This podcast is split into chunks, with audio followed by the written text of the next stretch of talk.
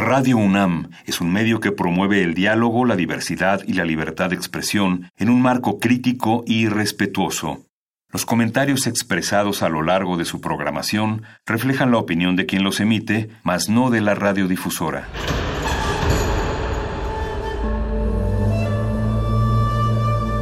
Un templo para la apreciación del ser mediante el sonido. mediante el sonido. Para nosotros. El sol sale durante la noche. Nuestros gritos llevan la mesura del silencio. Y el descontento está lleno de baile y risas. A todo, incluso a nosotros, nos resistimos. La universidad Ustedes y nosotros somos la Resistencia modulada. Es momento de alimentar nuestro espíritu con páginas. Las letras son la botana del alma.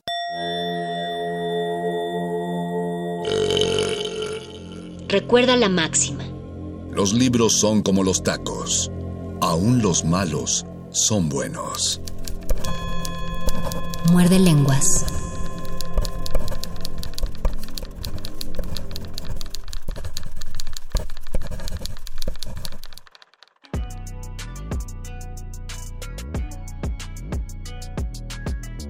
Muy buenas noches, querida resistencia que sintoniza este 96.1 de FM Radio UNAM. Esta es la voz de Luis Flores del Mal y a nombre de mi compañero el Mago Conde les doy una cordial bienvenida a este muerde lenguas de letras, taquitos y ajedrez. Si ustedes no escucharon el muerde lenguas del lunes pasado, les comparto que ese programa trató sobre poesía y ajedrez, poemas referentes al ajedrez, leí varios poemas pero quedaron otros más que quiero ahora compartir con ustedes y también amenizar con algunas rolitas. Yo les platicaba el lunes que el ajedrez y la poesía se vinculan mucho porque tanto en el ejercicio creativo, en la escritura de un poema, como en un juego de ajedrez, poeta y ajedrecista necesitan tener una inteligencia para colocar las piezas o para colocar las palabras de tal manera que tengan un sentido y tengan un efecto. Tal vez por eso les decía que varios poetas encontraban fascinante y apasionante el juego del ajedrez.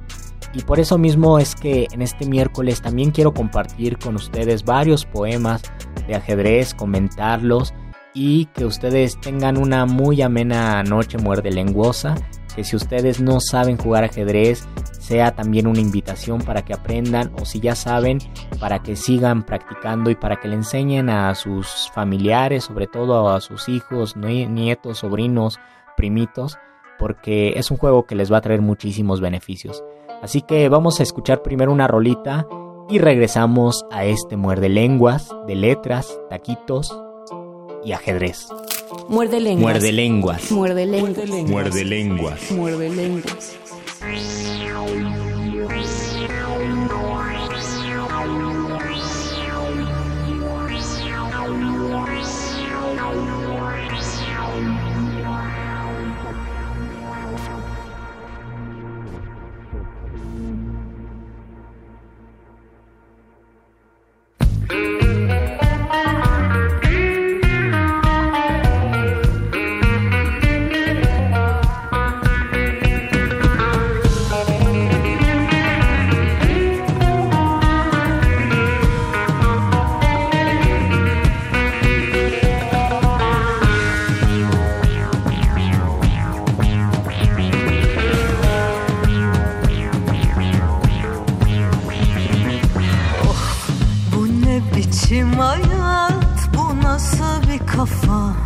Yatırır adamı hop falakaya. Dere gibi akan dertte yüzeriz. Uçuyoruz evet çünkü güzeliz Tekrarlı hayal hakikattir. Ölüm var mı yoksa bir rüya mı? Derdim derdine ortak olsun. Aşk şarabın düşle dolsun.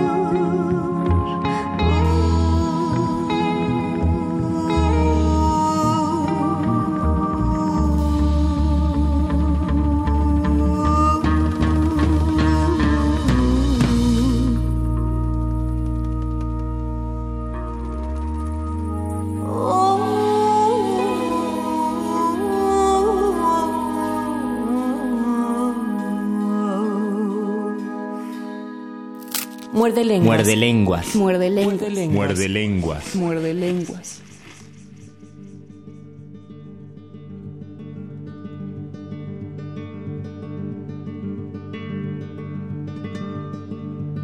Jugadores de ajedrez.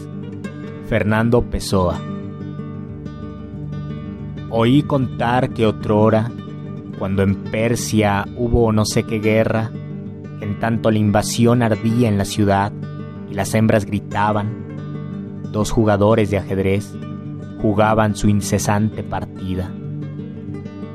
A la sombra de amplio árbol, fijos los ojos en el tablero antiguo y al lado de cada uno, esperando sus momentos más holgados, cuando había movido la pieza y ahora guardaba al contrario, una jarra con vino refrescaba su sobria sed.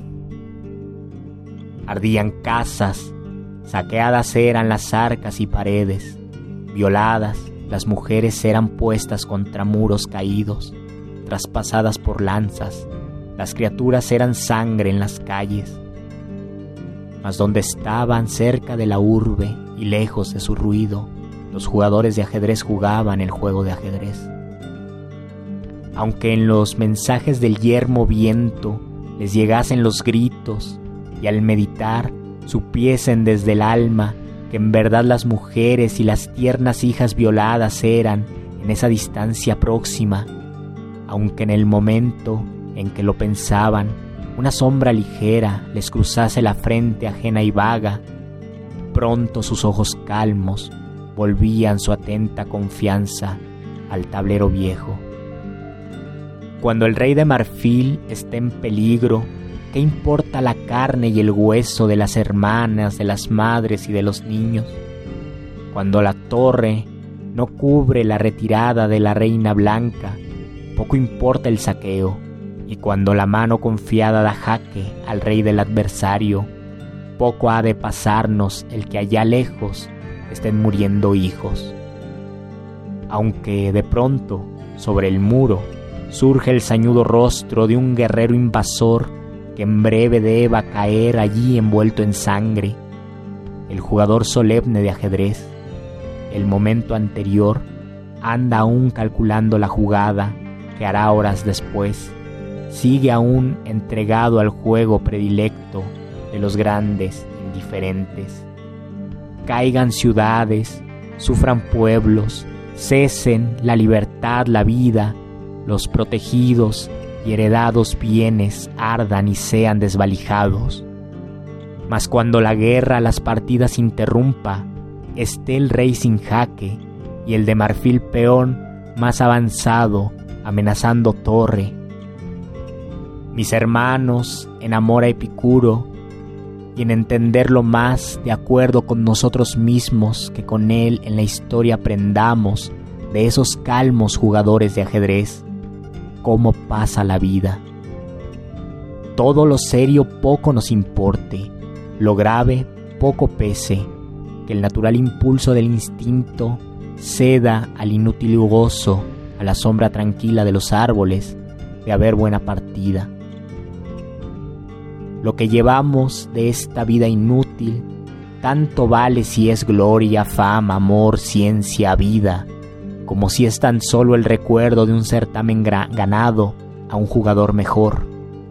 La gloria pesa cual copioso fardo, la fama como fiebre El amor cansa porque va en serio y procura. La ciencia nunca encuentra, la vida pasa y duele, pues lo sabe. La partida de ajedrez prende el alma toda, aunque perdida, poco pesa, pues no es nada. Ah, bajo las sombras que sin querer nos aman, con un jarro de vino al lado y atento solo a la inútil tarea de jugar al ajedrez, aunque esta partida sea tan solo un sueño y no haya compañero, imitemos a los persas de la historia, y mientras allá afuera, cerca o lejos, la guerra y la patria y la vida nos llaman, dejemos que en vano nos llamen. Cada uno de nosotros bajo sombras amigas, soñando, él, los compañeros y el ajedrez, su indiferencia.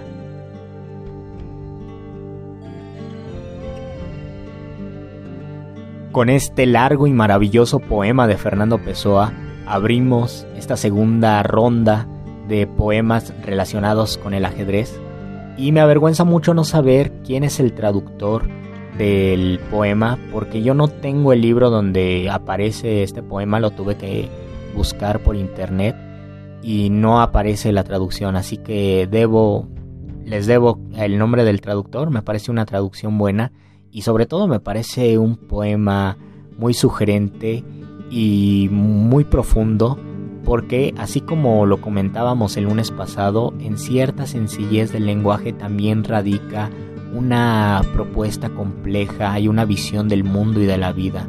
En este caso, los ajedrecistas son una especie de pacificadores o de ejemplo de paz ante un momento bélico o cualquier momento de la historia porque siempre existirá violencia. Desgraciadamente no tiene que ser así, pero esas son las circunstancias y eso ha existido mucho tiempo y aunque el ajedrez es la representación de una batalla, de una contienda y de una guerra, también puede ser la manera en que los seres humanos podamos desahogar estos conflictos o esta violencia macabra, aterradora que no lleva a ningún sitio y por medio del ajedrez resolverlo de una forma pacífica. Es decir, aunque el ajedrez pueda manifestar o pueda representar más bien una guerra, una batalla, también es un símbolo de la paz porque por medio del juego nos estamos desahogando de eso que podría ser la causa de la aniquilación de la humanidad.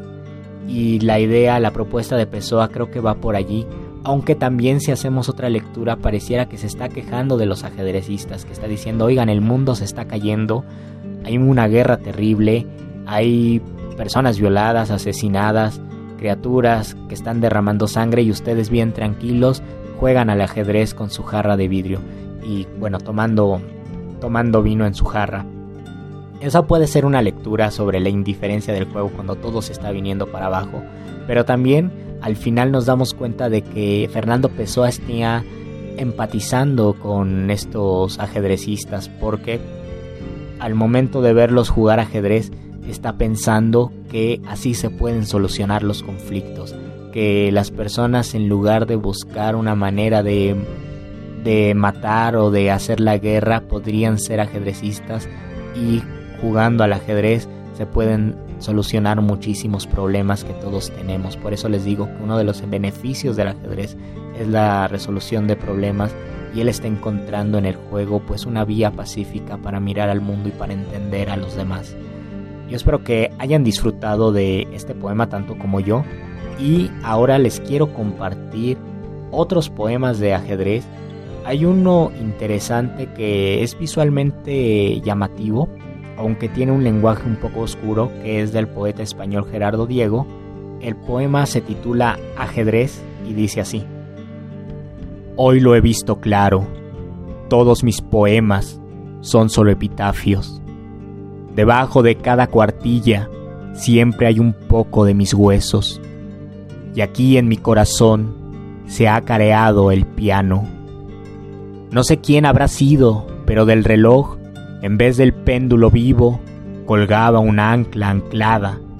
Y sin embargo, todavía del paracaídas llueven los cánticos.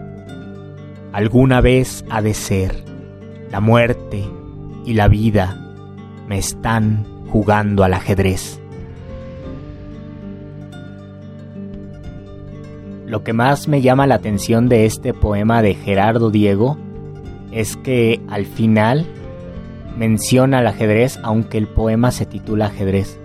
Y esto es particularmente interesante porque los poemas que leí el lunes pasado y, este, y el otro poema de Fernando Pessoa que les compartí hoy hablan del ajedrez y a partir de allí se van planteando otras situaciones, otras reflexiones de la vida que tienen cierta relación con el ajedrez. Mientras que el poema de Gerardo Diego está hablando de otras circunstancias o está planteando otras imágenes y al final lo que importa es el juego de ajedrez y la vida y la muerte están jugando con el al ajedrez. Y esto también llama la atención porque el último, la última estrofa del poema visualmente es muy interesante. Se las describo. La estrofa dice, alguna vez ha de ser, la muerte y la vida me están jugando al ajedrez. Pero las palabras las separa y de un lado pone una palabra o un pequeño grupo de palabras y del otro otra o grupo de palabras. Es decir, alguna vez lo pone de un lado. Ha de ser lo separa. Después, la muerte lo pone de un lado y la vida lo pone separado. Me de un lado, están del otro, jugando de un lado al ajedrez del otro. Entonces visualmente se ve como si las palabras estuvieran simulando un tablero de ajedrez con los blancos y los negros por las grafías y por la página y visualmente se está mirando cómo la vida y la muerte están jugando ajedrez con el poeta y están involucrando directamente al que escribió el poema porque en un inicio dice Gerardo Diego, hoy lo he visto claro, todos mis poemas son solo epitafios. Está pensando ya en la muerte Gerardo Diego y está viendo que él es simplemente una pieza en un tablero de ajedrez o es todo un juego de ajedrez, pero quien está jugando con él es la muerte y la vida. Debajo de cada cuartilla siempre hay un poco de mis huesos y aquí en mi corazón se ha careado el piano. No sé quién habrá sido, pero del reloj, en vez del péndulo vivo, colgaba una ancla anclada. Todas estas imágenes al final se resuelven en la imagen del ajedrez, pero todas estas imágenes que va planteando en el poema hacen referencia a un lamento y a una degradación del ser humano, quizás al paso del tiempo, a una preocupación por envejecer y por saber que está al borde de la muerte. Y a pesar de todo ello, dice después, y sin embargo todavía del paracaídas llueven los cánticos. Es una metáfora, es una imagen muy bella, porque aun cuando él está cayendo y él está desplomándose, aún puede seguir cantando, están lloviendo los cánticos. De todos modos, pese a ello, lo que él está notando es que su vida se juega o él mismo se está jugando como una partida de ajedrez entre la vida y la muerte. Y así es como cierra el poema y a mí por eso me parece fascinante porque el procedimiento de escritura de este poema es contrario a los otros poemas que he compartido con ustedes. Mientras los otros comienzan hablando del ajedrez y luego en su desarrollo plantean otras situaciones, aquí el procedimiento es a la inversa. Empieza haciendo distintas reflexiones y aterriza en el poema del ajedrez. Gerardo Diego es un poeta español de la generación del 27, contemporáneo de Lorca, y hay un poeta cubano que tiene un nombre parecido que es Eliseo Diego, pero Eliseo Diego es un poeta unos... Em, 20, 20 y tantos años mayor que Gerardo Diego. Gerardo Diego me parece que nació en 1896 y Eliseo Diego es un poeta cubano que nació en 1920 y que murió en 1994. Entonces Eliseo Diego pues era de una generación de escritores cubanos muy importante y él también escribió sobre un partido de ajedrez. Me parece que él con otros escritores, entre ellos este José Lezama Lima, jugaban al ajedrez y iban a torneos de ajedrez porque en Cuba hay una tradición importante de ajedrecistas, puesto que Cuba es uno de los pocos países latinoamericanos, sino que es el único que tuvo un campeón mundial de ajedrez, que fue Capablanca a principios del siglo XX, era, era cubano y pues entonces los cubanos tienen una simpatía por el ajedrez y lo practican mucho. Y Eliseo Diego, curiosamente, está enterrado, y esto lo leí en una biografía, está enterrado en el mismo panteón donde está enterrado Capa Blanca y también donde está enterrado Lezama Lima, es decir, en el panteón muy cerca están las tumbas de Capa Blanca, Lezama Lima y de Eliseo Diego. Y es muy curioso porque la lápida de José Raúl Capa Blanca tiene una pieza de ajedrez, no recuerdo si un peón o un rey, pero se ve que es una lápida muy muy hermosa. Entonces pues los tres están compartiendo el mismo, casi el mismo espacio en el panteón. Y el poema se llama Elegía para un partido de ajedrez porque Eliseo de Diego está evocando a este torneo donde participó con José Lezama Lima, que es otro excelente escritor cubano, y José Lezama Lima muere y Eliseo Diego le escribe este poema recordando cuando estaba jugando ajedrez con él. Se los leo. Elegía para un partido de ajedrez. En el crepúsculo, si estás de veras solo, mira, lo que se dice solo, vienen poquito a poco en torno tuyo, levísimos fantasmas, tus recuerdos. José riéndose, su vaso junto a la sapientísima nariz capaz de discernir el olor de lo eterno en el breve grosor de la cerveza. José, José riéndose, una partida de ajedrez, jugada por nosotros dos, ha de quedar, no piense usted, siempre honorablemente a tablas, dice José riéndose entre la espuma. La brisa en las arecas y el cristal tan firme y frío de la mesa, y en torno los demás, los entrañables, refugio, abrigo nuestro. Ni arecas ni cristal, José, se acabó la cerveza, Solo su risa oculta permanece como un farol iluminado, las piezas, el vitral de blancura y negror. Ah, tablas, mi querido José, pero su risa sí me tumba el rey definitivamente. Arrecia el viento en las arecas, mira, y a solas yo lo que se dice a solas. Muerde lenguas. Muerde lenguas. Muerde lenguas. Muerde lenguas. Muerde lenguas. Ah, la cueva. ah. Música en las veas, niño. Ah, ah, ah, ah. Pese a problema y a la tristeza, la vida siempre nos da una sorpresa. No tengas miedo, tan solo piensa que hay que vivir siempre feliz porque la vida se va, se va, se va, se va, se va, se va, se fue. Porque la vida se va, se va, se va, se va, se va. Ah. Avanza, la vida no nos alcanza, las manos se cansan, nos lanzan a un huevo, la muerte no tranza. En el presente las mentes jamás descansan, por eso la gente mira pasado con añoranza. Ya tengo 33, quisiera tener 10, pasear mi ánima, ver la vejez a la niñez. Qué bueno fuera si pudiera vivir al revés, llegar simplemente al final y virar otra vez. Viva feliz, a nadie haga daño usted, no pierda la fe. Si tropieza, póngase de pie. Que un día nos levantamos y nos damos cuenta que la vida no está, no, que simplemente se nos fue. Todos seremos físicamente un cadáver. El alma para dónde va, eso solo Dios lo sabe. Solo sé que hay que vivir hasta que el tiempo nos trague, pues la eternidad es una puerta que no tiene llave. No, no hay retroceso luego del último beso. Es un viaje sin equipaje, un pasaje sin regreso. Por eso y muchos más motivos, que yo te confieso que mi espíritu soplará el mismo polvo de sus huesos. Pese a problemas y la tristeza, la vida siempre nos da una sorpresa. No tengas miedo, tan solo piensa que hay que vivir siempre feliz porque la vida se va, se va, se va, se va, se va, se va, se fue. Porque la vida se va, se va, se va, se va, se va. Vamos. La cueva. El Raúl. Chira. Ya, vida te la regala regalan. Disfrútala cada día. Es un ángel sin ala que carga dolores y alegría. Dura lo que un orgasmo, un bostezo, un estornudo. Perder mi tiempo viviendo la de otro ser lo dudo. Las canas salen, mi pana, tenga o no tenga ganas. Ponle manana a tu historia, gloria, no habrá mañana. Pueden haber caminos, montañas y calles planas. Que el destino es uno solo como la longana.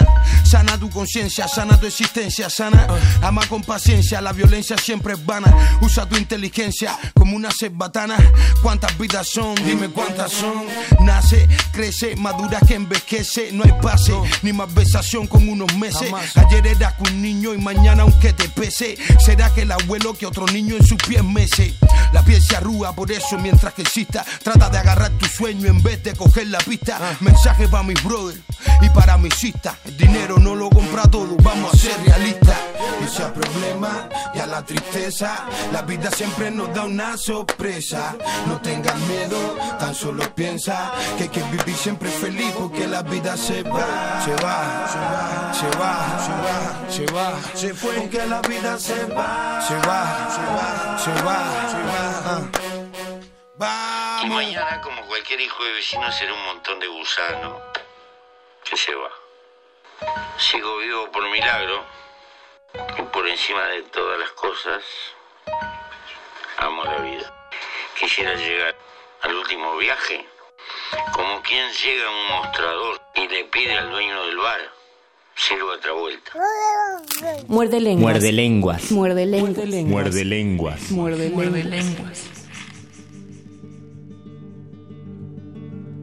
Como ustedes saben, al empate en el ajedrez se le llaman tablas y puede suceder por diferentes circunstancias. Las más comunes es que proponen tablas, es decir, proponen un empate, pero también sucede cuando no hay captura del rey, cuando se repite la misma jugada tres veces y otras reglas. Y este poema está hablando que Eliseo Diego y José Lezama Lima empatan en el ajedrez pero él siente que le gana a José Lezama Lima porque está recordando su risa y está recordando un evento muy específico. Él y Lezama Lima jugando ajedrez, Lezama riéndose y oliendo la cerveza mientras juega al ajedrez. Y este recuerdo hace que se sienta tumbado, que se sienta derrotado por José Lezama Lima, aun cuando en esa partida empataron. Es un poema que llama mucho la atención y que es muy particular porque está evocando a la memoria de José Lezama Lima, que quizás había muerto cuando lo escribió recientemente, por medio de una partida de ajedrez y por medio de una contienda que no representa ninguna guerra, ni ninguna batalla, ninguna competencia, sino una forma de estrechar la amistad con el otro, porque por más contrario que parezca, un juego de ajedrez siempre va a terminar convirtiendo en amigos a los que estén jugando. Al menos de que sea una persona que tenga mucho odio en su corazón y que al momento de jugar lo exprese. Por lo regular las personas que juegan ajedrez son muy amigos y casi siempre los ajedrecistas son personas de paz y personas pacíficas porque el juego es a lo que invita, a crear una especie de armonía y de paz entre todas las personas. Y José, perdón, Eliseo Diego así lo está planteando en este poema. Es un poema donde el ajedrez entonces sirve como un vínculo de amistad y un vínculo para recordar la memoria de José Lazama Lima, que como les dije, después Eliseo Diego fue enterrado cerca de donde está la tumba de Lezama Lima. Y por lo tanto, aunque hayan empatado, él siente que le ganó José Lezama Lima porque su sonrisa era franca y era humana. Entonces también está recordando una parte bastante humana de un escritor y una forma de pensar en un referente literario como lo fue Lezama Lima, pero no desde toda esta este pedestal del intelectual, del gran pensador cubano, sino de una persona sencilla y amable con la que está jugando ajedrez. Entonces creo que es un poema donde se plantea la amistad, se plantea la sinceridad, la nostalgia y el dolor de estar a solas por medio del partido de ajedrez. Espero que les haya gustado este poema y ya que estamos en Cuba y hablando de poetas cubanos, Nicolás Guillén fue uno de los grandes, grandes poetas cubanos y él sí fue casi contemporáneo a José Raúl Capablanca. Nicolás Guillén también fue contemporáneo a poetas importantes de como los contemporáneos aquí en México, es decir, Salvador Novo, Javier Villaurrutia o los de la generación del 27 en España o Pablo Neruda, era de ese tiempo, y él escribió un poema largo que se llama Deportes, donde habla del boxeo en Cuba y luego del ajedrez en Cuba, que para él era importante porque se manifestaba lo cubano o la identidad cubana en el extranjero por medio del boxeo y por medio del ajedrez y del ajedrez gracias a José Raúl Capablanca. Entonces es un poema largo, pero en la siguiente está más o menos dividido en dos el poema, digamos, y en la siguiente parte es donde hace referencia a José Raúl Capablanca y es lo que les voy a compartir a continuación. Deportes, fragmento. ¿Qué sé yo del ajedrez? Nunca moví un alfil, un peón. Tengo los ojos ciegos para el álgebra, los caracteres griegos y ese tablero filosófico donde cada figura es una interrogación. Pero recuerdo a Capablanca, me lo recuerdan, en los caminos me asaltan voces como lanzas. Tú que vienes de Cuba, ¿no has visto a Capablanca? Yo respondo que Cuba se hunde en los ríos como un cocodrilo verde. Tú que vienes de Cuba, ¿cómo era Capablanca? Yo respondo que Cuba vuela en la tarde como una paloma triste. Tú que vienes de Cuba, ¿no vendrá Capablanca? Yo respondo que Cuba suena en la noche como una guitarra sola. Tú que vienes de Cuba, ¿dónde está Capablanca? Yo respondo que Cuba es una lágrima. Pero las voces me vigilan, me tienden trampas, me rodean, me acuchillan y desangran, pero las voces se levantan como unas duras, finas bardas, pero las voces se deslizan como serpientes largas, húmedas, pero las voces me persiguen como alas. Así pues, Capablanca no está en su trono, sino que anda camina, ejerce su gobierno en las calles del mundo. Bien está que nos lleve de Noruega a Zanzíbar, de cáncer a la nieve. Va en un caballo blanco, caracoleando sobre puentes y ríos, junto a torres y alfiles, el sombrero en la mano para las damas y la sonrisa en el aire para los caballeros, y su caballo blanco sacando chispas puras del empedrado. Les comentaba que Nicolás Guillén y Capablanca eran contemporáneos, pero la verdad es que Capablanca nació en 1888 y Nicolás Guillén nació iniciando el siglo XX, pero de todos modos no hay mucha distancia en edades y esto les permitió convivir o estar en el mundo de los vivos durante un par de décadas. Entonces, Nicolás Guillén cuando viajaba pues le preguntaban por Capablanca porque admiraban mucho a este jugador cubano. Y de hecho muchos ajedrecistas siempre lo mencionan y siempre miran las partidas de Capablanca. E incluso en la serie de Gambito de Damas se hace referencia a Capablanca como uno de los grandes ajedrecistas que, repito, fue campeón mundial y para ser campeón mundial es muy muy complicado porque siempre existe una competencia enorme y formidable en distintos países y muy pocos latinoamericanos han logrado ese puesto y de hecho creo que Capablanca es el único. Que por otro lado su apellido Capablanca a mí me parece uno de los apellidos más hermosos que existen. Y ya que estamos en la poesía latinoamericana, quiero compartir con ustedes otro poema de un poeta chileno, Waldo Rojas, el poema se titula Ajedrez y este poema hace referencia no de forma directa al juego de ajedrez, sino a una película que habla de ajedrez, que es una película sueca que quizás ustedes la hayan visto, se titula El séptimo sello y es una película de los años 50 y es una de las grandes películas del ajedrez porque es un personaje que está jugando ajedrez con la muerte. El personaje se llama Antonius Block y Antonius Block juega ajedrez con la muerte. Entonces, esta película que es un clásico para los ajedrecistas la retoma en este poema Waldo Rojas y se parece un poco en la propuesta a Nicolás Guillén porque también en este poema Waldo dice que él no juega ajedrez pero le parece fascinante lo que está ocurriendo en ese juego. Les comparto el poema de Waldo Rojas, se llama Ajedrez y dice así.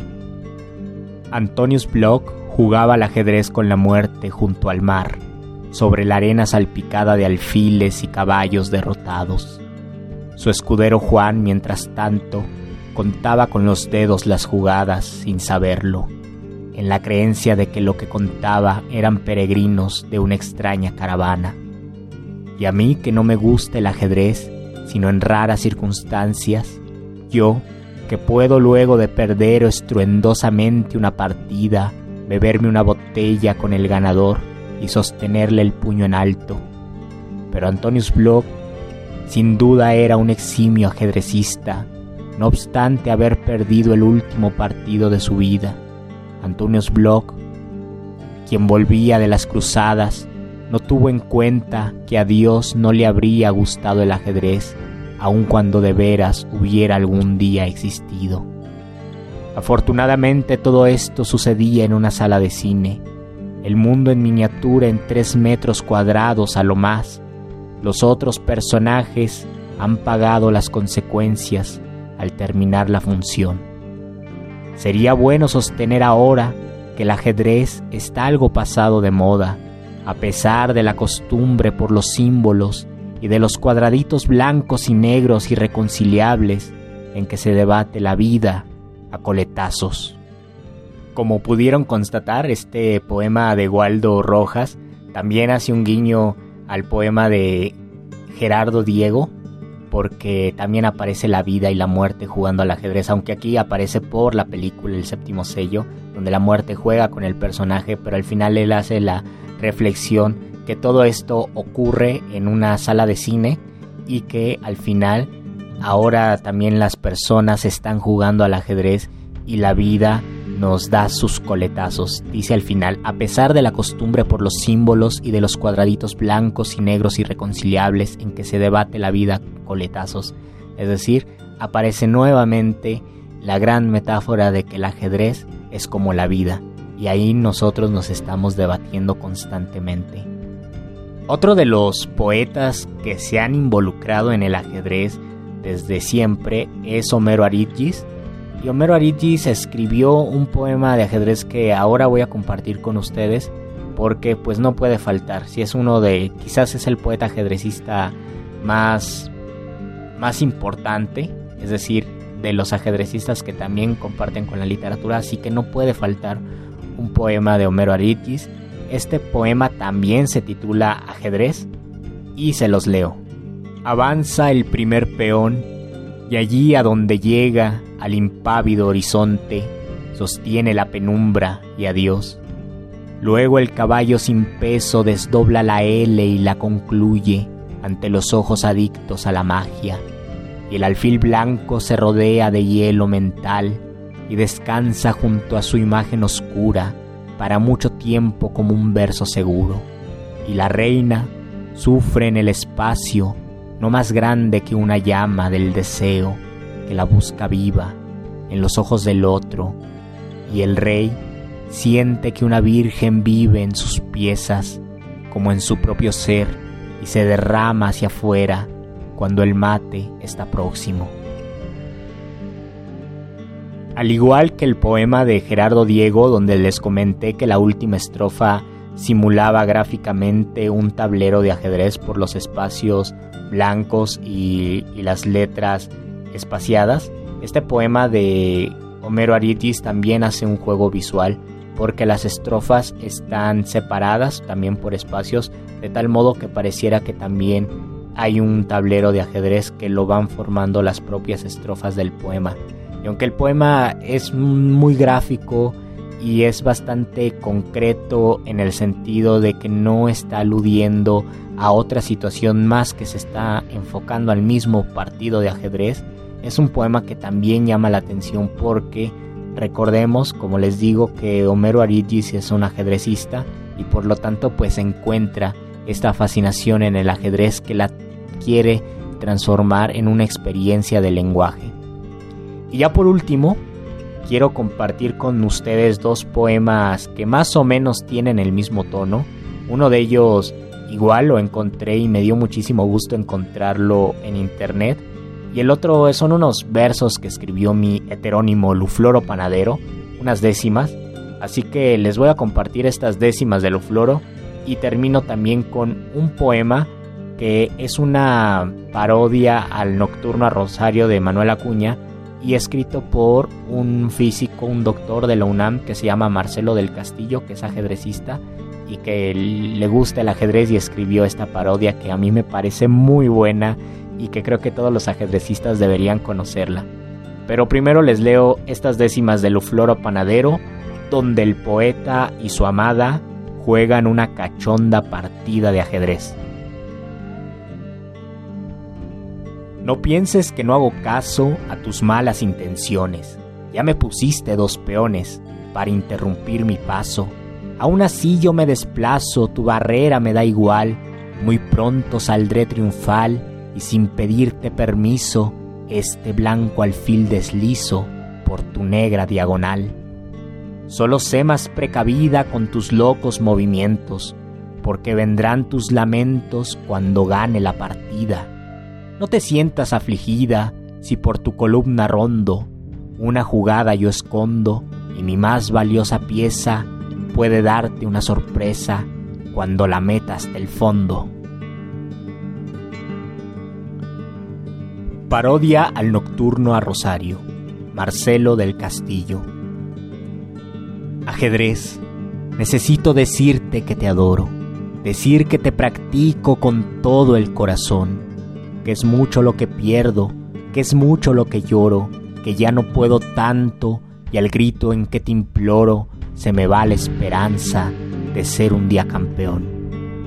Yo quiero que tú sepas que ya hace muchos días estoy enfermo y pálido por no poder vencer, que ya se han muerto todas las esperanzas mías, que todas mis partidas se vuelven tan sombrías que con ningún gambito me puedo defender. De noche cuando pongo mis sienes en la almohada y otra vez considero por qué volví a perder, repaso mi apertura, recuerdo tal jugada, pero al final las piezas se pierden en la nada y aquel terrible mate se vuelve a aparecer. Qué hermoso hubiera sido ganar esa partida y no haber cometido aquel funesto error plantear otra apertura, jugar con más cuidado, no perder esa torre, haber peón coronado y no arriesgar la reina igual que un perdedor. Esa era mi esperanza, mas ya que a sus fulgores se opone lo difícil que es el ajedrez, adiós por la vez última, partidas, emociones, damas, reyes, caballos, alfiles, torres, peones, Adiós, tablero amado, no te veré otra vez. Muerde lenguas. Muerde lenguas. Muerde lenguas. Muerde lenguas. Muerde lenguas.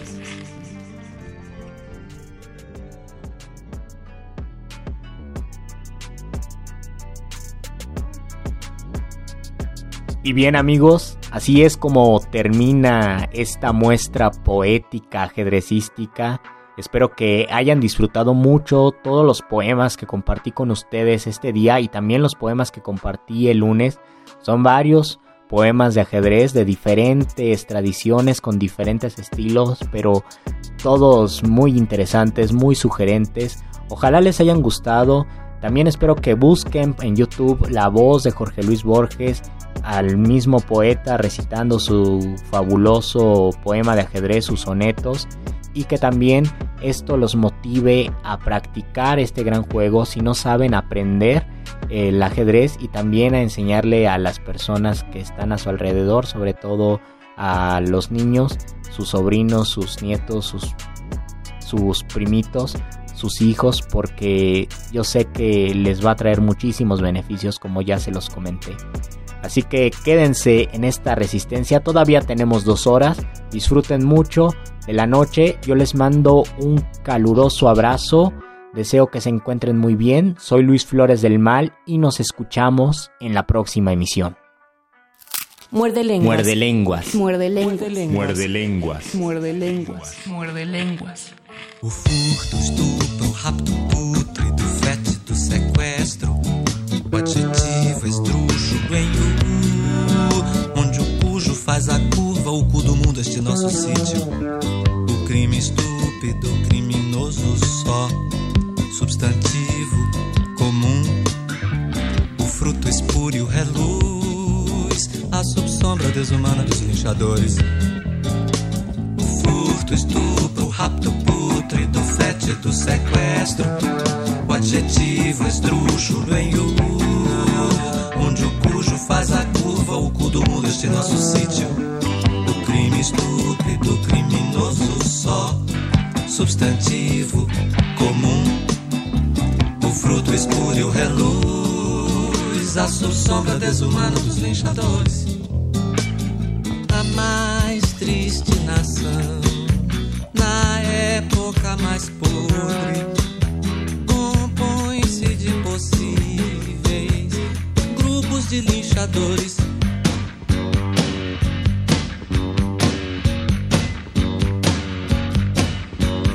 O furto, estupro, rapto pútrido, fétido, sequestro. O adjetivo esdrúxulo em U, onde o cujo faz a curva, o cu do mundo, este nosso sítio. O crime estúpido, criminoso só, substantivo fruto espúrio reluz, a subsombra desumana dos linchadores. O furto, estupro, o rapto pútrido, fétido, sequestro. O adjetivo em U, onde o cujo faz a curva, o cu do mundo, este nosso sítio. O crime estúpido, criminoso só, substantivo comum. O fruto espúrio reluz, a subsombra desumana dos linchadores. A mais triste nação, na época mais podre,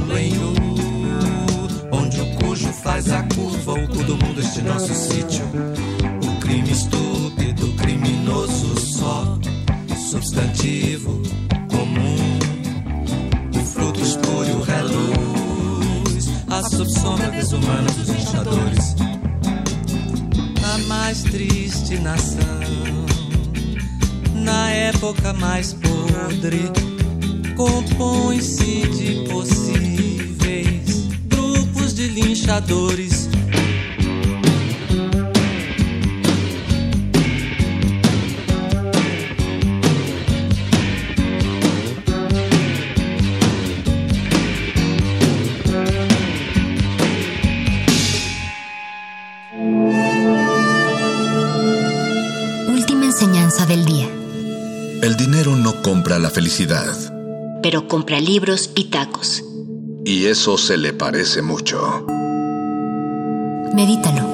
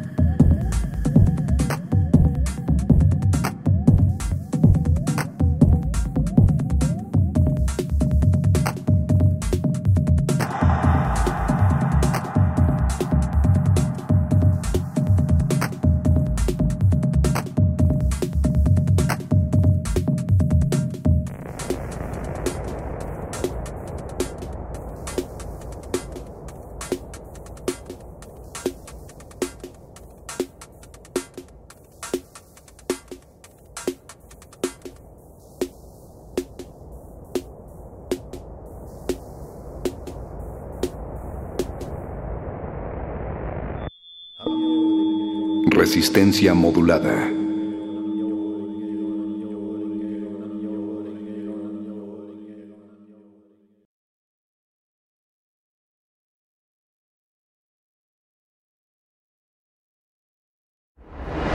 Resistencia modulada. Modulada.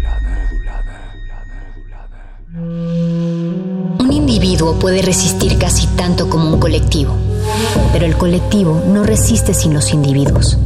Manifiesto.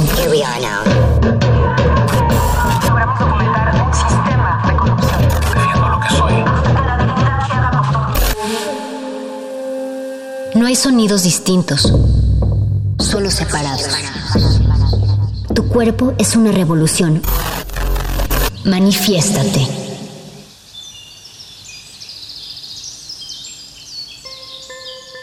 you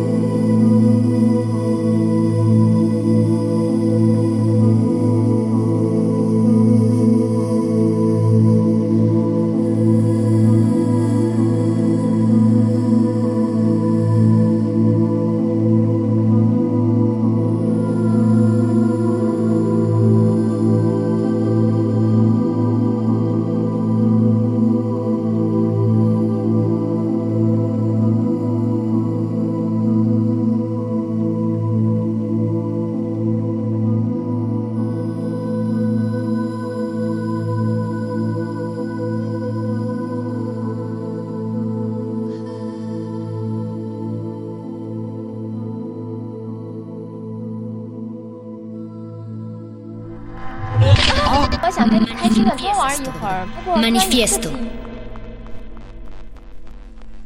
Cápsula en balsa amante, plena de aromas, aloe, almizcle embalsamante, cuán insignificante la ilusión, perpetuidad deslizándose en el cuerpo, al fin bullen sus concéntricos pesares en un prístino espejismo, alas aliteradas, aves alicaídas en la mira de algo etéreo, cascabel que nadie agita, movimiento imaginario de sierpe en tornasol, campanilla late que late, por lo que más quieras, latinizándose, contrayéndose, licuándose hasta ser, te lo imploro, defecto a flote en el espejo, memoria si acaso de emociones cuyo borde ha rebasado una sola gota.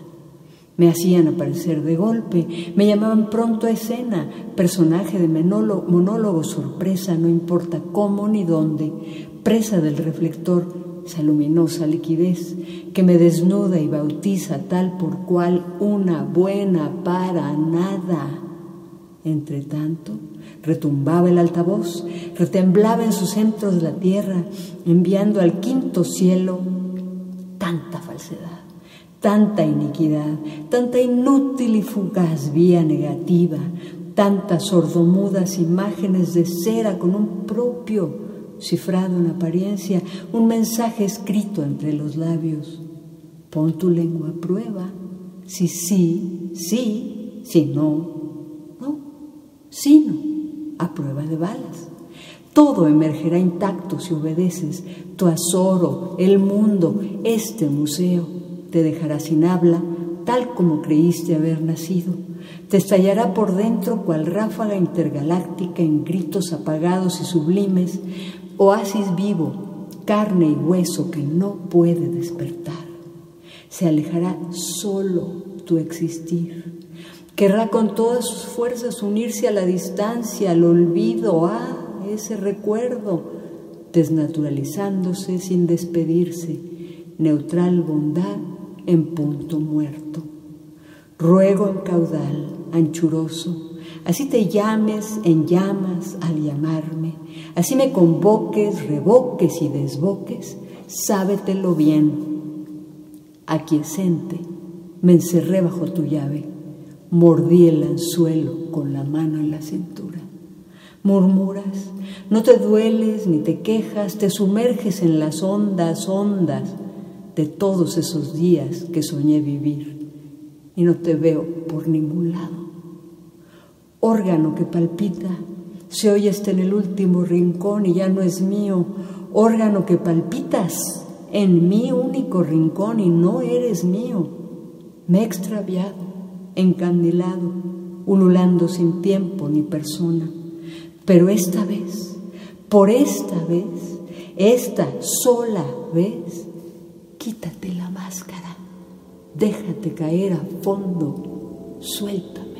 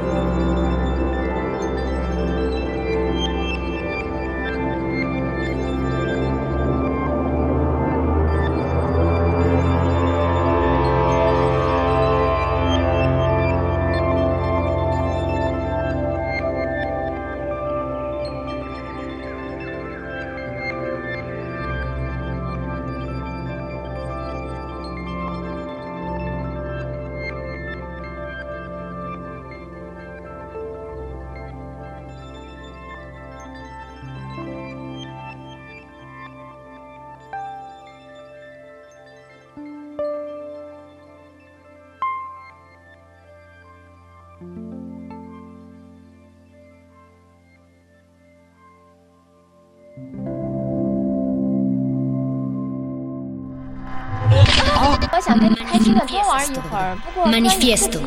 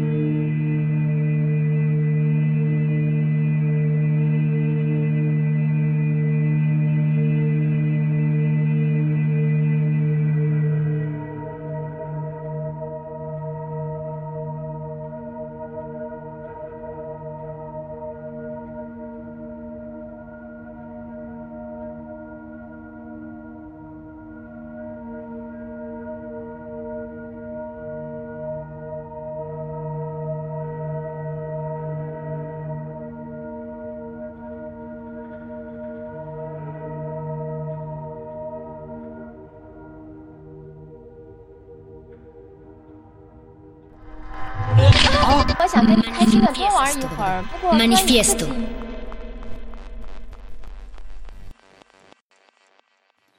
Los árboles nunca se sientan. De vez en cuando alguno se apoya en el de al lado.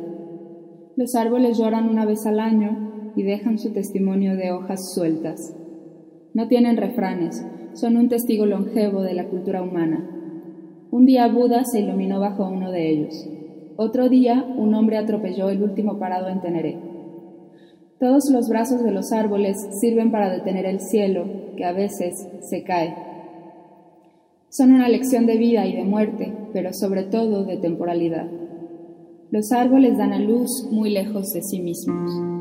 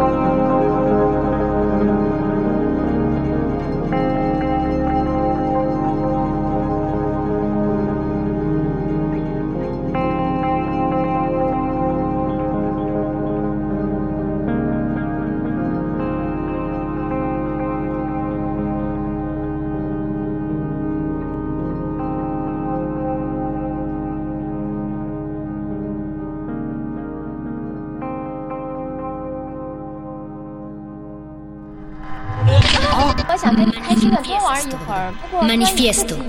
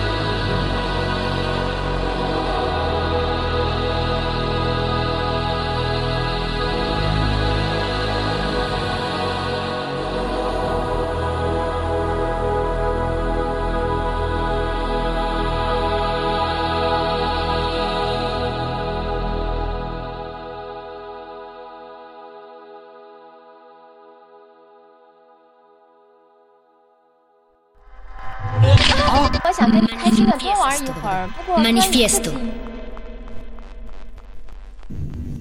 情 Shambilbinik. Junte, Juna, Junti.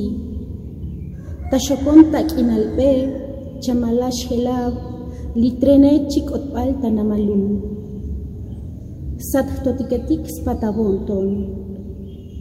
Okom chaeh, chatam alabe. Taslokem smalem totik, chashanab atel. Travesía. Una casa, un árbol, un perro. Las vías, el tren, tú, santitos milagreros, el consuelo. Mañana partiremos. De norte a sur, de sur a norte, vaivén del ensueño. Ichicomel, Spatopil, Abontoniki. Que la esperanza quede en sus corazones. Colabaniki. Gracias.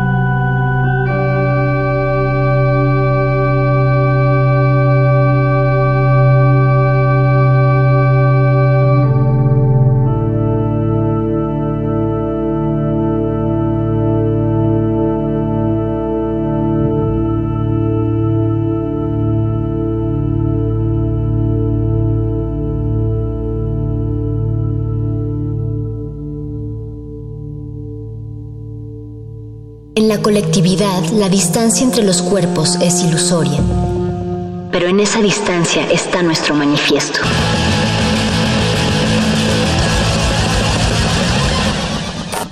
Manifiesto.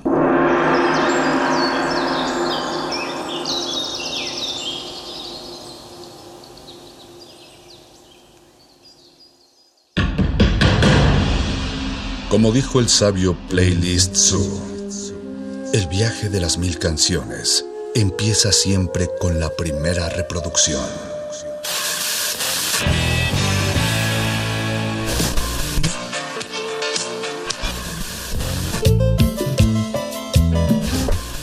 A continuación, un maestro te abrirá la puerta de su lista de reproducción.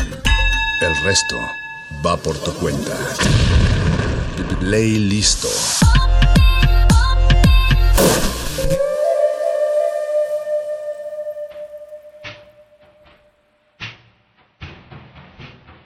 Eh, en ese masacote que la pandemia ha tendido bien a desmembrar, pero que antes llamábamos tiempo. Buenos días, buenas noches o buen momento donde los resistentes óticos estén sintonizando esta emisión. Bienvenidos una vez más a Playlisto, ahí donde los caprichos musicales se vuelven exigencias del espíritu y está con nosotros un invitado de lujo que ya va siendo una bella tradición. Luis Arce, ¿cómo estás de aquel lado de la, de la pantalla y de los de la fibra óptica?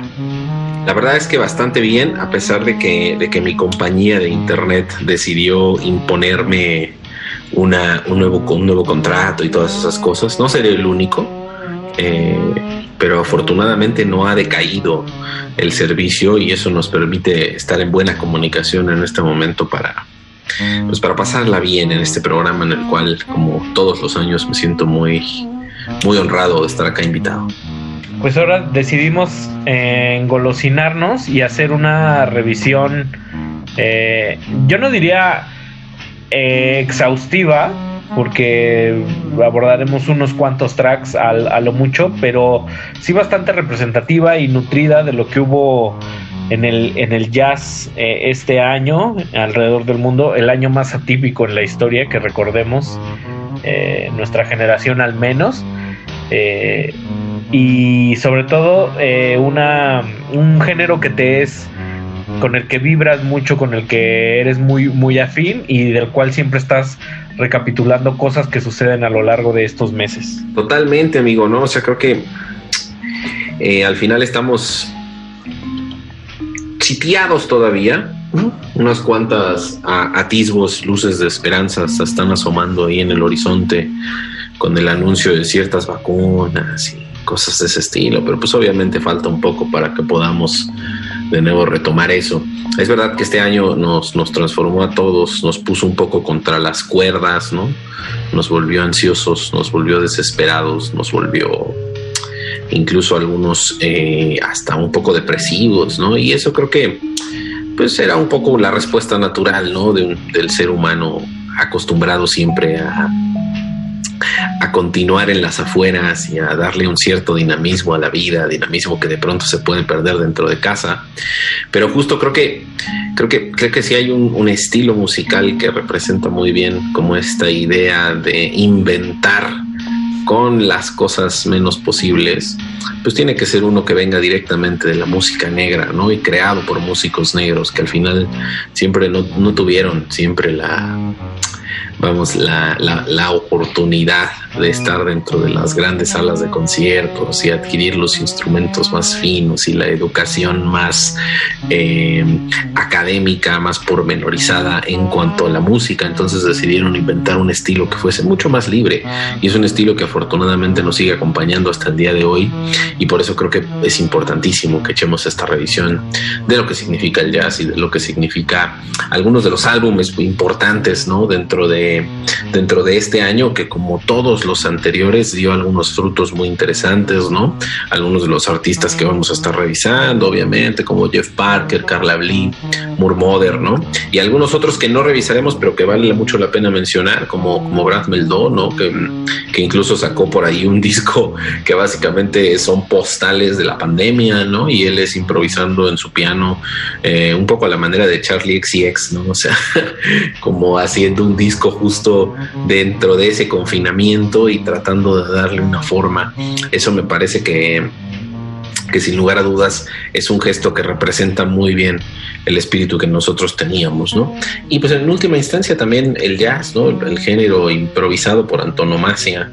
Creo que nunca en la vida, en, por lo menos en nuestra generación, habíamos tenido que improvisar tanto, ¿no? En nuestro día a día improvisamos en todo ahora, ¿no? Improvisamos nuestras lecturas, aprendiendo a cocinar, lavando trastes, aprendiendo un montón de cosas que no sabíamos, ¿no?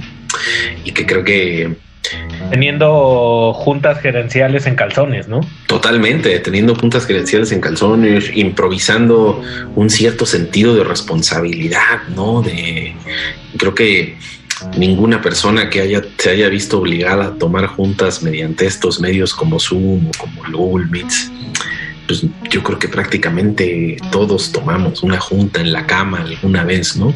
Y qué versión más improvisada de la vida que esa, ¿no? Qué versión menos rutinaria, donde la rutina se rompe y no solo se rompe, ¿no? Sino que se enclaustra en la burbuja del hogar y tienes que estar ahí en el hogar, ¿no? Y entonces tienes que encontrar métodos, ¿no? Para mí fue como muy gratificante en muchísimos sentidos porque porque me permitió como, como recobrar ciertos eh, atisbos de la adolescencia en la que uno se metía a buscar, escuchar, rascar, ¿sabes? Que de pronto a veces la falta de tiempo no te permite. Eh, pero que siento que este año lo, lo, hice de una manera en la que en la que realmente extrañaba hacerlo, ¿no? Y, y algunos de los de los discos y de las canciones que vamos a escuchar pues están muy compaginados con eso, con esa idea de la exploración, ¿no? ir un poco más allá del jazz eh, que ya viene un poco muy premeditado, ¿no? O sea, algunos, algunos conocedores pues, seguro reclamarán en el programa que no, que no, que no escuchemos nada de The Next, por ejemplo, ¿no? O sea, que es una banda que es bastante conocida por, por varias personas, que de alguna manera... eso, eso no es jazz puro. Ajá. Además tenemos este hermoso desafío de dejar que la música fluya y, y respire lo más, lo más que pueda en, en, en un espacio tan tiránico para el jazz para hablar de él, sobre todo como lo son este, pues menos de 60 minutos, ¿no? Menos de 60 minutos que tenemos para hablar de jazz, eh, para un, un, estilo que suele como explayarse, ¿no? Porque al final justo la improvisación es pura búsqueda, ¿no? Es siempre búsqueda. Y eso tiene una tendencia natural a que las canciones sean extensas, ¿no? Que sean largas. Y pues obviamente eso pues, genera también que sea un género un poco complicado de escuchar, ¿no? Porque algunas personas pueden cansarse de alguna canción de más de 10 minutos en la cual vemos a distintos tipos tirar notas, ¿no? Afortunadamente acá no tenemos tantas tan largas, ¿no? Pero, pero si ustedes las encuentran y le pueden echar un ojo y un oído, créanme que les va a refrescar muy bien, a lo mejor para este cierre de año, que ya se antoja como inolvidable en el peor de los sentidos, ¿no? Pues hagámoslo un poco más agradable en el mejor de los sentidos y vámonos con el primer bloque eh, que, has, que has seleccionado, que como, como Denise Merkerman, ¿no? a la yugular de, de, sin ganas de respirar al invitado. Este, ¿Con qué nos vamos a ir? Vamos a ir rápidamente con Jeff Parker, ¿no? Me parece como una linda manera de inaugurar esta idea de lo que significa el jazz. Jeff Parker, a quien todos conocemos un poco más por su labor dentro de, dentro, dentro de Tortoise, ¿no? Eh, uno de los músicos principales, ¿no? De esta banda y que al final... Eh, pues también tiene como justo esta exploración en la cual siempre ha gustado del jazz, ¿no? De ir un poco más allá del post-rock o de mezclar esta idea del rock y los límites que tiene con el jazz, ¿no? A través de bandas como Isótopo, eh, Isótopo 217, no me acuerdo muy bien el nombre, eh, o Chicago Underground Trio, ¿no? Que son como dos grupos en los cuales él participa y es una pieza fundamental de la realización, ¿no? De esta música. Entonces este año sacó muy al principio del año, si no mal recuerdo, una, una un álbum titulado Sweet for Max Brown, en el cual pues básicamente expone algunos de los de, la, de las visiones y de la estética más clara que tiene frente, frente a la guitarra, ¿no? Que suele ser un instrumento eh, que en el jazz, aunque tiene grandes expositores como Bran Green, como Wes Montgomery, como Mark Ribot, como Marc Ducré, eh, no suele ser un, un, instrumento que inmediatamente asociamos al jazz, ¿no? Entonces, el hecho de que Jeff Parker haya puesto esto sobre la mesa y al final el, el que sea un músico que, sí puede ser leído por un público un poquito más amplio, pues abre la puerta, ¿no? Para que comencemos este año y recordemos que la puerta de entrada al jazz para la gran mayoría de nosotros siempre es a través del rock. Pues vámonos, eh, Luis Arce comandando el playlist de esta noche con lo mejor del para él del jazz en 2020. Regresamos.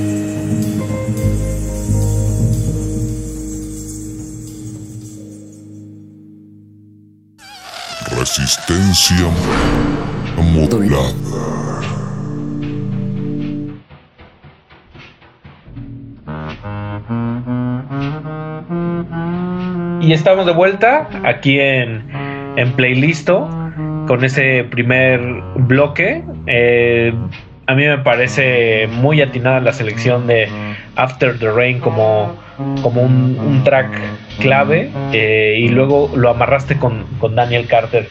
¿Quién es Daniel Carter, querido Luis? No, pues mira, Daniel Carter es un músico de free jazz, ¿no?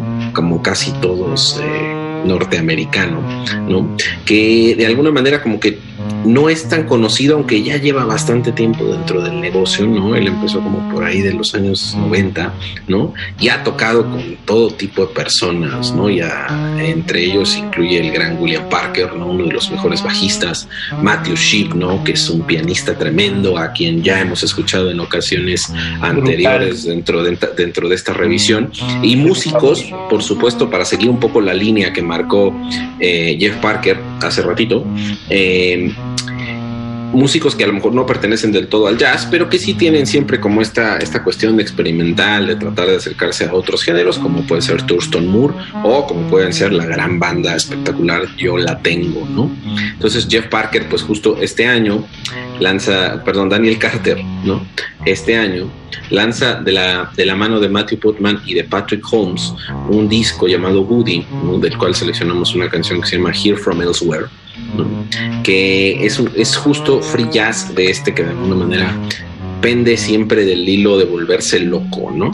Pero que de alguna manera como que siempre nos mantiene en esa tensión interesante, ¿no? Es como un heredero directo de algunos de los experimentos que hacía el gran, el gran Ornette Coleman, ¿no? Es un heredero directo de algunas de las cosas eh, loquísimas que, que llegamos a escuchar con Horace Tapscott, ¿no? Entonces, él como que tiene toda esa escuela muy clavada dentro de sí, ¿no? Y la ejecuta a la perfección en esta pieza que vamos a escuchar y que se llama Here from Elsewhere.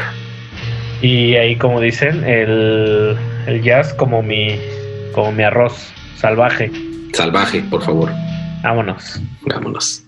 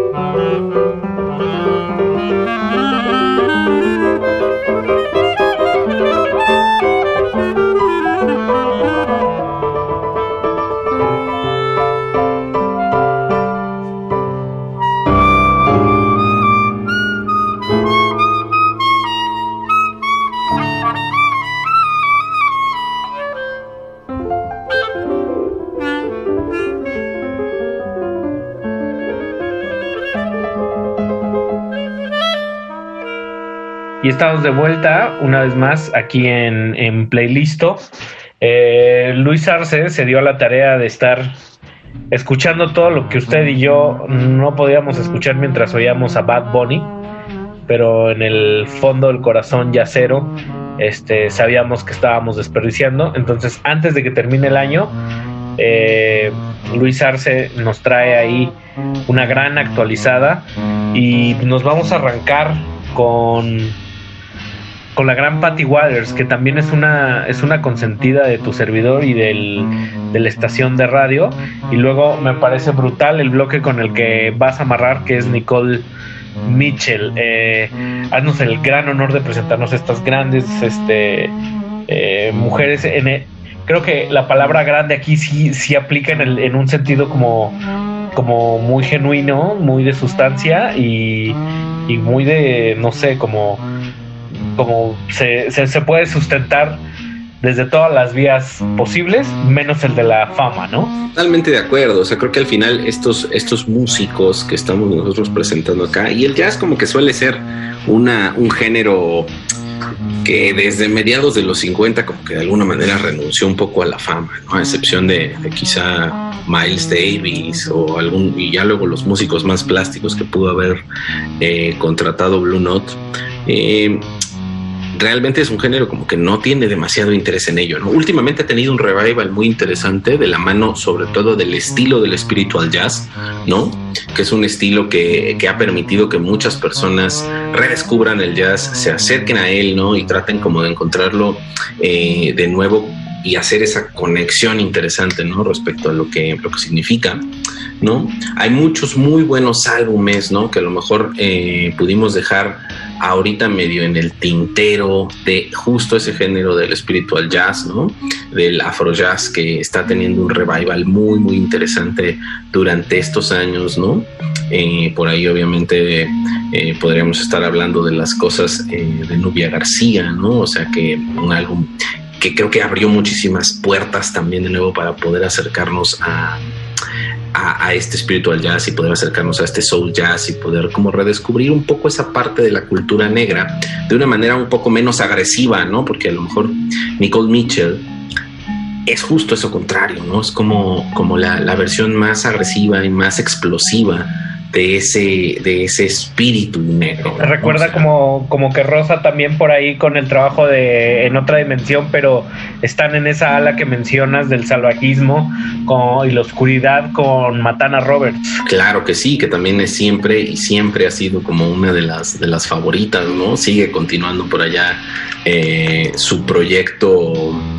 Eh, el de Coin Coin. El de Coin Coin, o sea, sigue continuando con él, sigue dándole como una búsqueda, ¿no? Y creo que ese tipo de cosas son de alguna manera como la las puertas de entrada, ¿no? Hacia tratar realmente de entender qué es lo que lo que lo que lo que quieren realmente provocarnos, ¿no? O sea, con, con esta idea de redescubrir y de volver a nadar dentro de estas aguas de lo que significa la espiritualidad, dentro de lo que significa el haber sido, eh, y creo que la palabra correcta sí es bendecido, ¿no? Con esta cultura negra, ¿no? Por ahí también está el álbum de Shabak and Ancestors, ¿no? Que también tiene mucho de afro jazz, tiene una búsqueda bien interesante en ese sentido. Idris Akamor en The Pyramids, ¿no? Hay bastantes cosas bastante buenas, pero sí creo que de alguna manera, si nos quedamos con Nicole Mitchell, eh, podemos encontrar como, como esa furia, ¿no? Que de pronto es característica del jazz y que es importantísimo siempre tener dentro de nuestro dentro de nuestro dentro de nuestro, de nuestro ecosistema, ¿no? O sea, tratar de no despegarnos demasiado de ahí, porque al final pues nos va a, de alguna manera abrir ciertas puertas que no se abren tan fácilmente, ¿no? Ella haciendo una música bastante, bastante agresiva y que sin duda podemos disfrutar esta misma noche. Pues abre el, portal, querido Arce, y, pues vámonos de lleno ahí a las a las profundidades de, del jazz femenino, de, esa, de esa ala sustanciosa que, tanto llama nuestra atención. Totalmente, esta es Earthseat, ¿no? Hasta el nombre es un poco espiritual en el sentido de la, de, la semilla de la tierra. Nicole Mitchell eh, con la vocalista Lisa E. Harris. Ah, Lisa Harris. Biotic Seeds es el nombre de la, de la canción. Y pues ahorita regresamos. Vámonos. Y que nos escriban ahí en redes sociales. Estamos como arroba Rmodulada y Resistencia Modulada en Facebook. Hashtag playlisto. No se despeguen. In all living things is seed, is mother to provide. In all living things is a yearning, reaching, listening to her song. The wind, the birds, the mother's song, walking with her.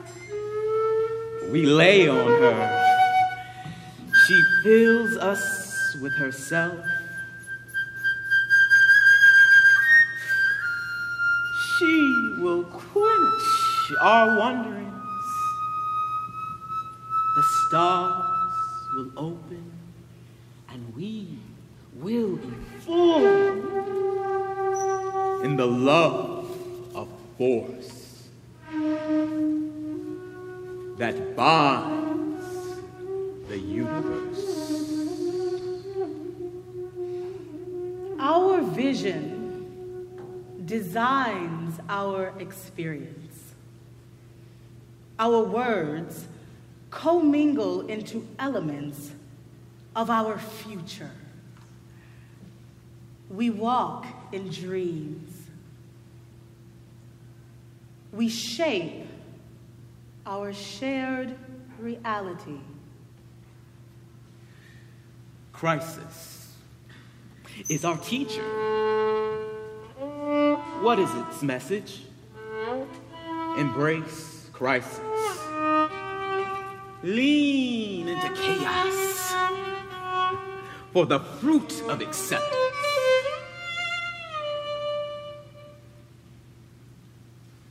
Truth be told, truth tell us. Truth tell us. Truth saves us. We embrace truth. Its daggers cleanse us towards humility. Humility is nakedness. Nakedness is clarity.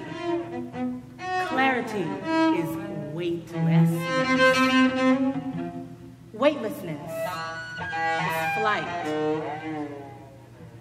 Flight is freedom.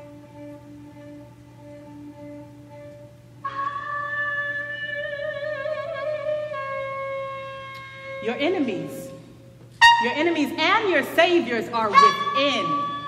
Your enemies and your saviors are within. If we listen, listen.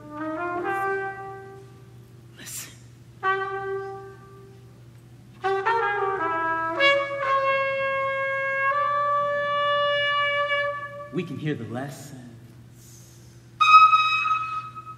of silence.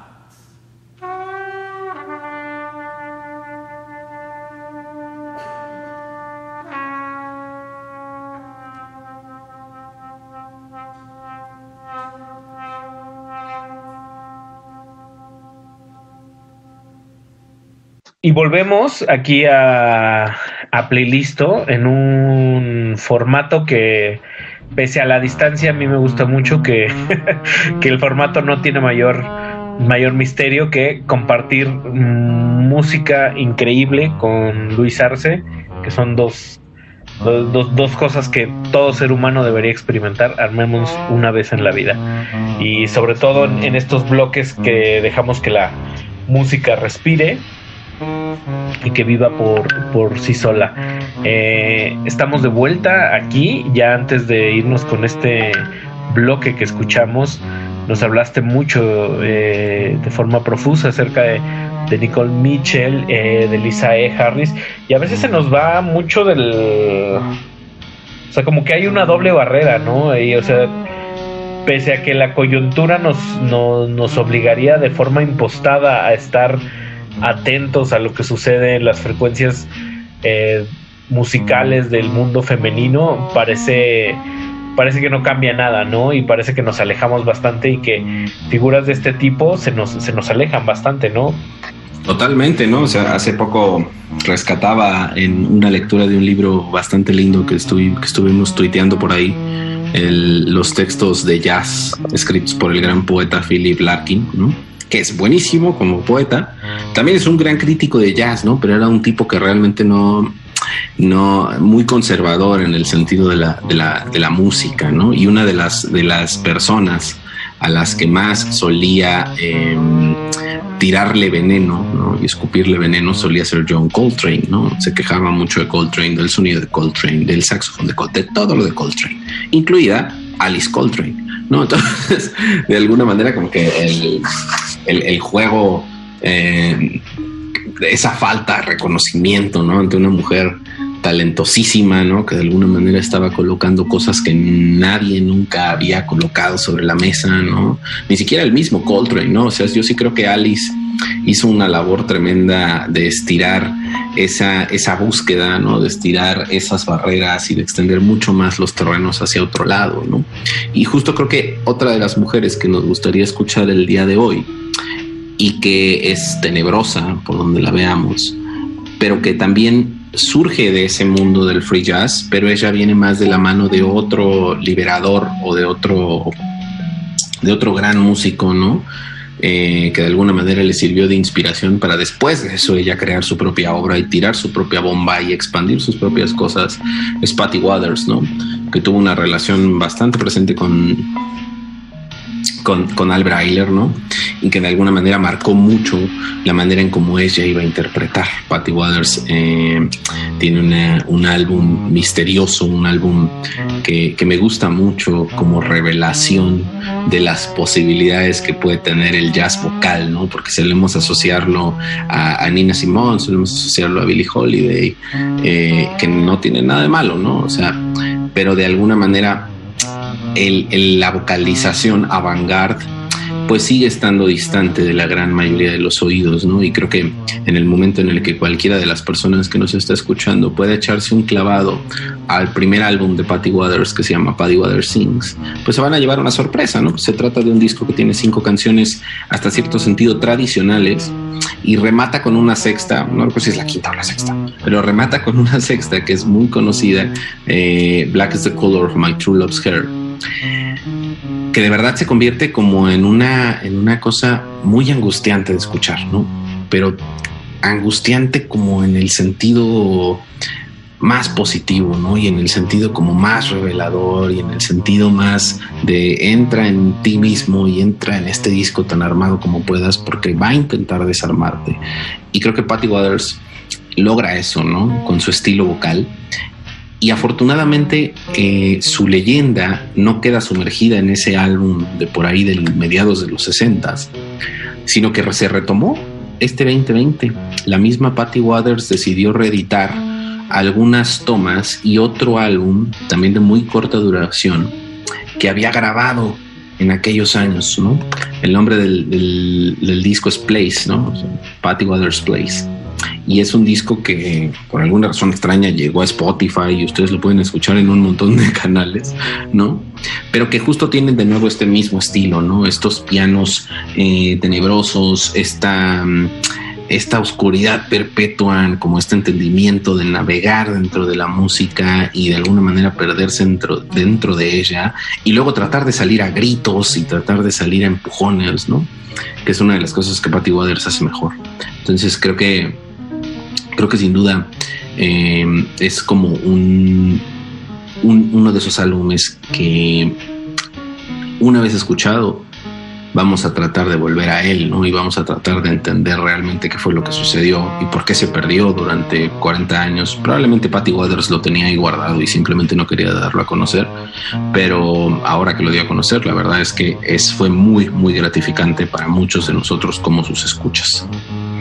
Totalmente de acuerdo y, me gusta toda esta este halo que despide Patty Waters que me remite al bar más alejado, vacío y triste que uno puede encontrar en la nada de su corazón. Vamos a escucharlo.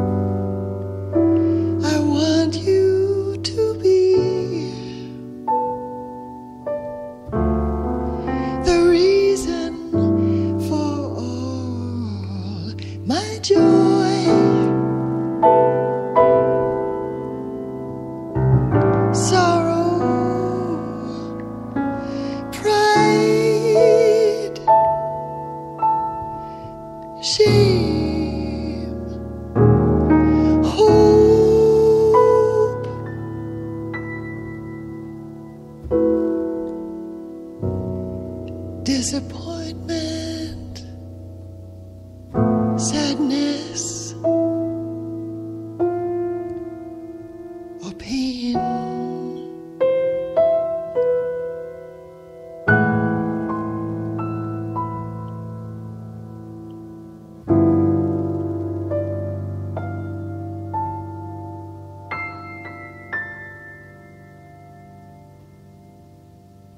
Y estamos de vuelta en la recta final con el querido Luis Arce, con pues una de las artistas, eh, pues como yo, yo sí me aventaría a decir como, pues como más ahí perdidas del mapa del jazz eh, vocal, ¿no? Que de los de los 60 como la inconsistencia de, de su carrera también ha sido de alguna manera el, el pilar en el que se sustenta que es nada más y nada menos que Patty Waters, de quien escuchamos este bellísimo tema llamado At Last I Found You.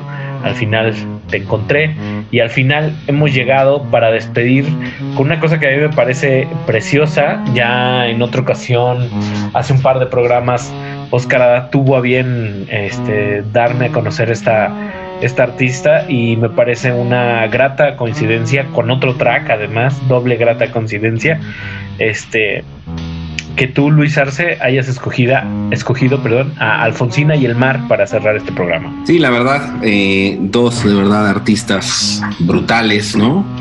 Eh, grabando para SM, Angela Lechner y François Couturier, eh, que ya han trabajado como dúo anteriormente también para, para SM, ¿no?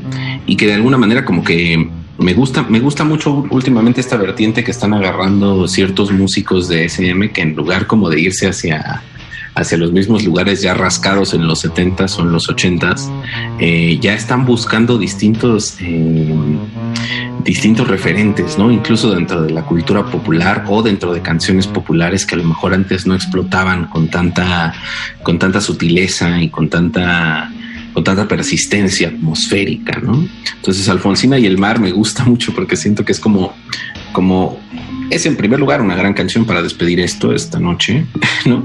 Pero en segundo lugar es como, como uno de estos descubrimientos y como uno de estos de estas fascinantes cosas que solo pueden ocurrir en el jazz, ¿no? Que es ese momentito en el que dos músicos con una sensibilidad similar, con ideas similares, con exploraciones similares, se encuentran frente a una canción, ya sea una canción eh, folk argentina, ya sea una composición de Bach, sea lo que sea, ¿no?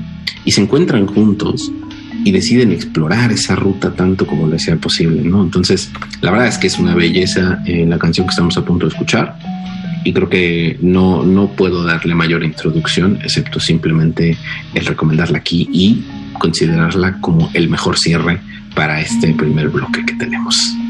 Luis Arce, un gusto tenerte aquí en este espacio. Es un placer enorme para mí estar por acá platicando de jazz. Pues cerramos la noche con este hermoso track y no se despeguen que en la siguiente emisión de Playlisto tendremos un poco más la segunda parte con la selección 2020 del jazz, jazz pandémico, eh, jazz de jazz de jazz de pega y réplica aquí en Resistencia Modulada. Buenas noches. Jazz de quédate en casa. Eso. Venga.